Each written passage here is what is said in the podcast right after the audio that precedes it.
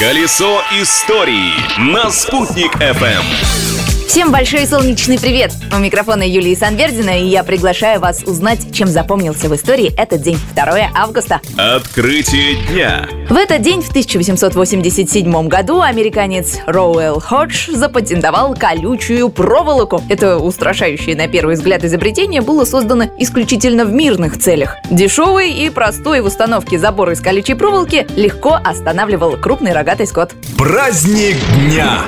А вот кого не способна остановить никакая колючая проволока, так это наших мужественных десантников, которые сегодня отмечают свой профессиональный праздник. Никто, кроме них. Именно в этот день, 2 августа 1930 года, были созданы воздушно-десантные войска, которые были задействованы во всех вооруженных конфликтах на территории СССР. Перефразируя известное выражение, они приходят, видят и побеждают. И, кстати, именно в этот день, правда, очень давно, аж в 47 году до нашей эры, Гай Юлий Цезарь разбив боспорского царя Фарнака II, послал в Сенат сообщение с этой знаменитой фразой.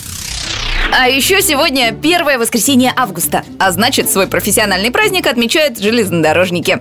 Это огромное количество людей, больше 700 тысяч. Еще бы, ведь общая протяженность железных дорог в России составляет более 87 тысяч километров. Это второй показатель в мире после США. По территории нашей республики проходит башкирский регион Куйбышевской железной дороги. Знали ли вы, что назвали ее в честь советского политического деятеля, революционера Валериана Куйбышева? Куйбышева. Зато вы точно знаете, что главная грузовая станция башкирского региона Куйбышевской железной дороги – Дема, а главная пассажирская – Уфа. События дня. 2 августа 1856 года на углу улиц Ленина и Пушкина было открыто красивое двухэтажное каменное здание дворянского собрания. Это был большой праздник для дворян Уфимской губернии, которых в то время насчитывалось почти 800 фамилий. В здании дворянского собрания жил губернский предваритель дворянства, размещались различные учреждения, а на втором этаже, в прекрасном зале, собиралось общество любителей пения, музыки и искусства. Там частенько бывал и сам Федор Иванович Шаляпин. Сейчас в этом здании на Ленина 14 находится Уфимская государственная академия искусств имени Загира Исмагилова. Концертный зал, в котором выступал великий бас, называется Шаляпинским, а на фасаде установлена мемориальная доска в его честь.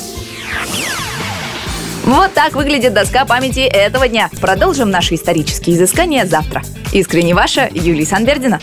Колесо истории на «Спутник FM.